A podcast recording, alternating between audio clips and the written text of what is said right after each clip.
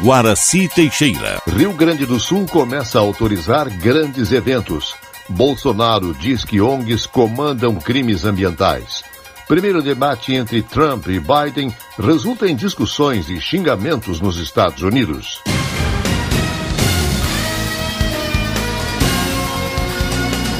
Estação da Notícia. Eventos começam a ser liberados a partir da próxima semana. Repórter Marcelo Vaz. A liberação de eventos de maior porte no Rio Grande do Sul deverá ocorrer já a partir da próxima semana. A confirmação foi feita pelo governo do estado nesta terça-feira. A medida ocorrerá em virtude da redução de hospitalizações e de óbitos causados pela Covid-19 em todas as regiões gaúchas. Atividades culturais, feiras e shows serão retomados em municípios que se localizam em áreas com bandeira laranja ou amarela há pelo menos duas semanas consecutivas. O governador Eduardo Leite explicou que existem, no entanto, condições para essa liberação. Importante a gente também salientar que tem uma ordem de prioridade nas liberações. Nós vamos fazer essa liberação para os municípios onde a educação já estiver retornando porque não faz sentido haver liberação de eventos antes de haver liberação das aulas e retorno das aulas. É importante a gente priorizar o ensino, priorizar a aprendizagem das nossas crianças e jovens uh, em relação a outros tipos de atividades. Então, onde a educação já estiver retornando, cumprindo o calendário de retorno que o próprio governo estabeleceu, né, os eventos poderão ser retomados também com os cuidados e com os protocolos que vão proteger a população. No começo dessa semana, o gabinete de crise autorizou a realização de quatro eventos de grande porte no estado: Festival Internacional de Turismo, Feira de Calçados e Acessórios Zero Grau e o Natal Luz, todos em Gramado, e a Feira de Inovação Industrial em Caxias do Sul. Com exceção do Natal Luz, os demais eventos ocorrem no mês de novembro. De maneira geral, todos os organizadores deverão seguir protocolos e regras já estabelecidos em portaria da Secretaria da Saúde. Como exemplo, está o respeito ao teto de ocupação de área útil de 8 metros quadrados por pessoa em ambientes em pé e 4 metros quadrados em ambientes sentados. Agência Rádio Web, de Porto Alegre, Marcelo Vaz. O Simpro, Sindicato dos Professores Particulares do Rio Grande do Sul, entrou com um pedido de anulação da volta às aulas em Porto Alegre no dia 5 de outubro. O sindicato afirma que a medida é inconstitucional. A Prefeitura de Porto Alegre está ciente do caso e disse que as escolas voltarão a funcionar com medidas de segurança que não aumentarão a contaminação por Covid-19 na capital.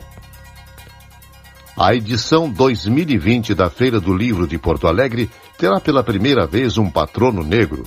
O escritor carioca radicado em Porto Alegre, Jefferson Tenório, será o patrono da feira deste ano. Tenório é graduado em letras pela URGS, possui mestrado pela PUC e é doutorando em teoria literária pela PUC e é autor dos livros O Beijo na Parede e o recém-lançado O Avesso da Pele. A edição de número 66 da Feira do Livro irá de 30 de outubro a 15 de novembro e acontecerá de formato híbrido. A capital deverá ampliar o horário de abertura do comércio. Segundo adiantou o presidente do Cindy Lojas de Porto Alegre, Paulo Krause, a prefeitura deverá publicar decreto na próxima semana permitindo que lojas de rua funcionem das 9 às 19 horas e os shoppings das 12 às 22 horas, de segunda a sábado. Em outra frente, o setor de bares e restaurantes segue conversando com o poder público da capital para poder abrir aos domingos, pedindo, inclusive, fiscalização mais rígida para quem descumprir os protocolos de distanciamento social. Covid-19. Brasil se aproxima de 143 mil mortes com 863 em 24 horas. Repórter Ana Paula Costa. O Brasil registra 863 mortes por Covid-19 nas últimas 24 horas, segundo dados do Ministério da Saúde nesta terça-feira. Com isso, o número total de vítimas chegou em 142.921. O país também registrou mais de 32 mil novos casos. Já são 4 milhões 777.500 infectados pelo novo coronavírus. Nesta terça-feira, o mundo passou de um milhão de mortes pela doença em nove meses de pandemia, segundo a Universidade John Hopkins. Mas o site Worldometers, que traz estatísticas em tempo real, já havia indicado esse número no último domingo. O Brasil é o terceiro país no total de confirmados, atrás da Índia e Estados Unidos, e o segundo no número de mortes por Covid-19. Agência Rádio Web com informações de Brasília, Ana Paula Costa. O presidente Jair Bolsonaro sancionou nesta terça-feira a medida que aumenta a pena para quem maltratar cachorros e gatos. Quem causar maus tratos a esses animais cumprirá dois anos e três meses de reclusão pagará multa e não poderá mais ser tutor de animais. A pena anterior era de três meses a um ano de prisão, seguida de pagamento de multa. Fala na ONU. Bolsonaro diz que ONGs comandam crimes ambientais. Repórter Yuri Hudson. O presidente Jair Bolsonaro discursou novamente na ONU, desta vez na cúpula sobre biodiversidade. Nesta quarta-feira, o presidente da República afirmou, sem mostrar provas, que organizações, em parceria com algumas ONGs, comandam crimes ambientais no Brasil e também no exterior.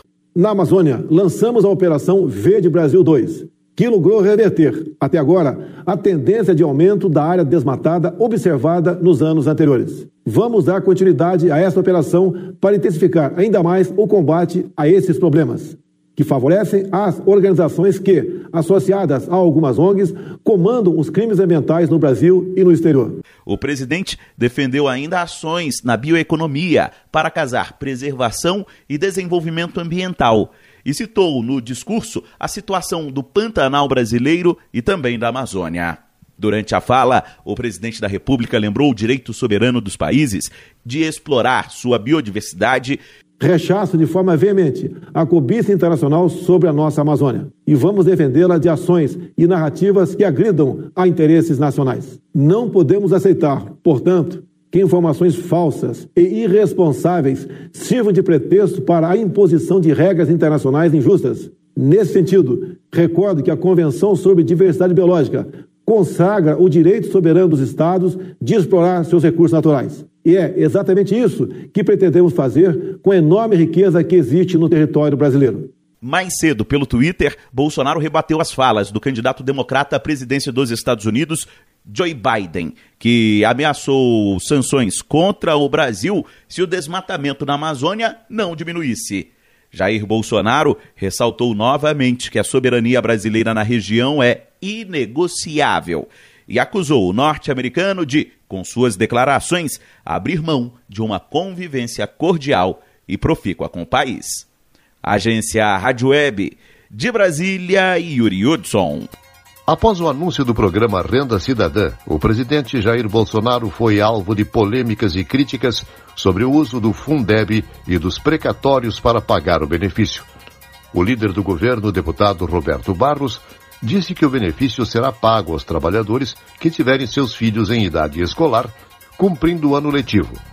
Por essa razão, 5% do Fundeb será utilizado no pagamento do benefício.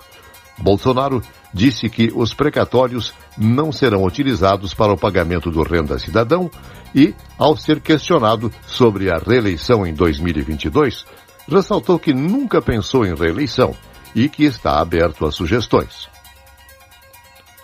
A Polícia Federal cumpriu mandados de busca e apreensão à residência do governador de Santa Catarina, Carlos Moisés, em Florianópolis. Detalhes com Rafael Ferri. O governador de Santa Catarina, Carlos Moisés, é alvo de busca e apreensão nesta quarta-feira. O Superior Tribunal de Justiça autorizou, a pedido do Ministério Público Federal, os mandados contra o governador e outros dois ex-integrantes do governo estadual. As medidas determinadas pelo ministro Benedito Gonçalves são cumpridas pelo MPF em conjunto com a Polícia Federal. O governador também é alvo de processo de impeachment na Assembleia Legislativa. Segundo a Procuradoria-Geral da República, o objetivo da operação é subsidiar o inquérito que apura fraudes na compra de respiradores para enfrentamento da pandemia de Covid-19 no estado. O contrato sob suspeita movimentou 33 milhões de reais. Outro governador também foi alvo da Polícia Federal. Nessa terça-feira, Helder Barbalho do Pará foi investigado por supostos desvios em contratos para a gestão de hospitais do estado. A suspeita é de que os valores envolvidos ultrapassem um bilhão de reais. Dois secretários e um assessor do governador já foram presos. Agência Rádio Web de Porto Alegre, Rafael Ferri. O primeiro debate eleitoral entre Donald Trump e Joe Biden foi marcado por discussões acaloradas e xingamentos. Os temas debatidos foram economia, coronavírus, além da história de cada candidato, encerrando com política. Trump foi questionado por Biden sobre sua recusa em apoiar a China durante a pandemia. Trump disse que deu todo o apoio possível ao país e nega tê-lo abandonado financeiramente. Trump foi retrucado por Biden ao ser questionado e reagiu com raiva e deselegância. Os eleitores norte-americanos não gostaram do comportamento dos candidatos e ficaram insatisfeitos com o debate. Bélgica escolhe novo ministro e evita eleições em meio à pandemia. Direto da Rádio França Internacional, Cristiane Capuchinho. 16 meses após a eleição legislativa, a Bélgica finalmente tem um primeiro-ministro. O Flamengo Alexander De Croo vai liderar um governo de coalizão formado por sete partidos. O acordo reúne socialistas, liberais, ecologistas e um partido cristão-democrata. A Bélgica, que tem uma longa história de instabilidade política, passou por 493 dias de indefinição. A coalizão foi finalmente acordada entre partidos tradicionais para evitar novas eleições. No meio da crise de Covid, os políticos temiam que um novo voto favorecesse os extremistas de direita ou de esquerda no país. Armênia decidiu ignorar o pedido do Conselho de Segurança da ONU de um cessar-fogo imediato contra o Azerbaijão em Nagorno-Karabakh um enclave separatista em território azerbaijano. O primeiro-ministro armênio, Nikol Pashinyan, considera prematuro começar uma negociação mediada pela Rússia no meio dos confrontos. Os confrontos explodiram no domingo e são considerados os mais graves desde 2016 na região. Ao menos 100 pessoas morreram em quatro dias de conflito. E em Roland Garros, duas grandes surpresas na disputa feminina. A norte-americana Serena Williams abandonou a competição devido a uma lesão no calcanhar e a bielorrússia Victoria Azarenka foi eliminada pela eslovena Ana Carolina Shimlova. No torneio masculino, o espanhol Rafael Nadal passou com facilidade pelo americano Mackenzie McDonald por 3 sets a 0.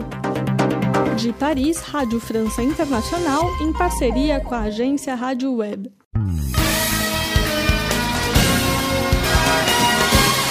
Estação da Notícia, um serviço jornalístico da Rádio Estação Web. Noticiário geral da agência Rádio Web. Redação de notícias, Janaína Sabrito e Rogério Barbosa. Nova edição, amanhã, às 18h45. Fique agora com Estação da Música. Boa noite.